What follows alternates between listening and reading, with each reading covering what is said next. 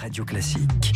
Le journal imprévisible avec Marc Bourreau. Voilà, il pile 7h50. Marc, bonjour. Pour croiser ce matin dans votre journal imprévisible, donc des deux hommes clés, euh, Poutine et Prigogine, mais cette fois-ci pas simplement avec des mots, mais avec des sons. Et ce son en particulier, Guillaume, l'exemple sans doute le plus retentissant de cette rivalité. Le 9 mai dernier, des soldats déchargent des blindés sur la place rouge à Moscou pour les commémorations de la victoire soviétique sur l'Allemagne nazie.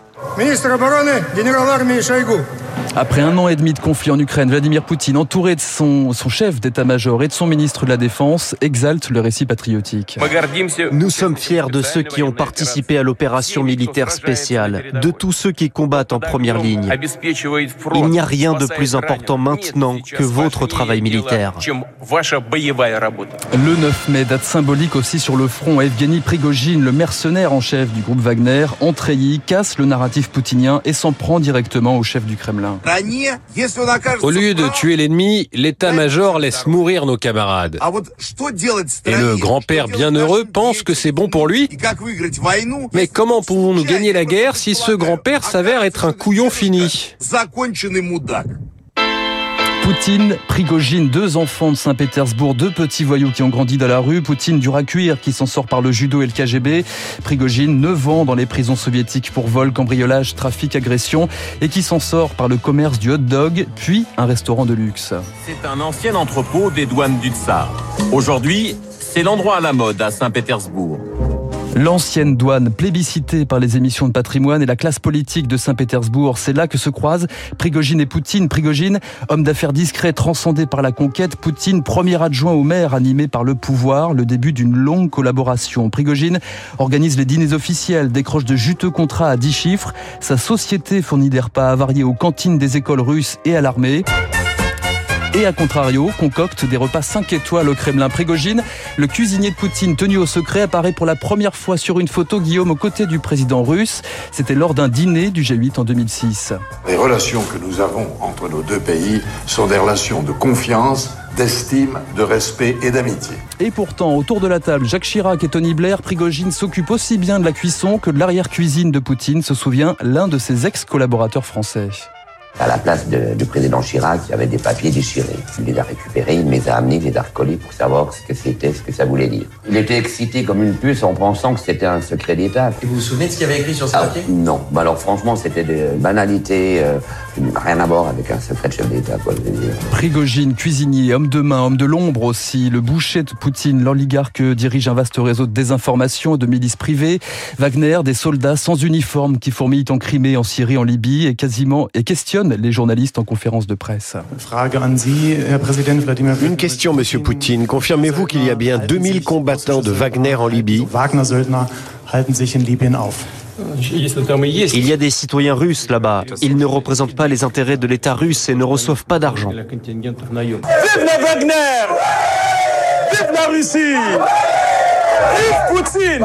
Prigogine, jamais cité, cimente pourtant l'influence de Poutine en Afrique, Mali, République centrafricaine, Niger et trouve en février 2022 l'occasion de sortir de l'ombre.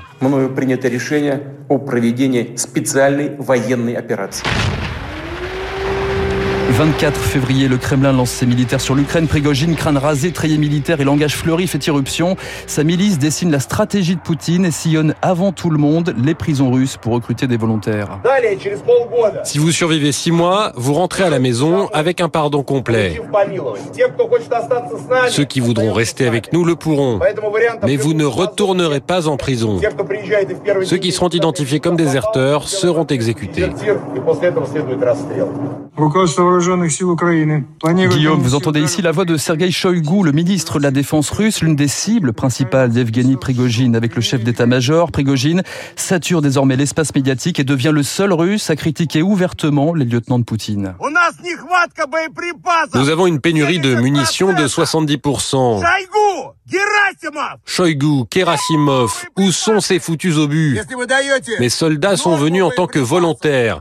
Ils sont en train de mourir pour que vous puissiez vous engraisser dans vos bureaux en acajou. Gardez ça à l'esprit. Une communication par médias et déclarations interposées qui trouve son point culminant le week-end dernier depuis Rostov. Evgeny Prigogine lance sa marche vers Moscou après le bombardement de ses troupes attribuées au Kremlin. Vladimir Poutine, lui, répond désormais directement à son ancien allié. C'est un coup de poignard dans le dos pour notre pays et pour notre peuple.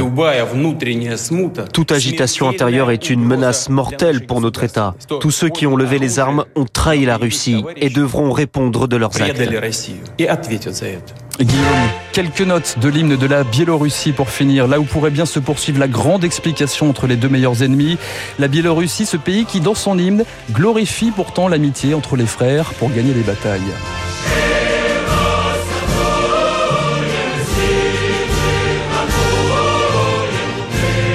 Voilà, merci et bravo Marc pour ce journal imprévisible. Je vous rappelle qu'en Biélorussie, Loukachenko est contesté par une opposition qui parle de plus en plus. Et tous les pays voisinants, comme par exemple la Lituanie, demandent un renforcement des forces de l'OTAN, craignant justement de leur côté, à l'Est, euh, que la Biélorussie euh, parte dans une opération qui serait une opération équivalente euh, de celle que les Russes mènent en Ukraine. 7h55, vous êtes sur l'antenne de Radio Classique, vous avez bien raison. Et vous avez rendez-vous avec David Barou.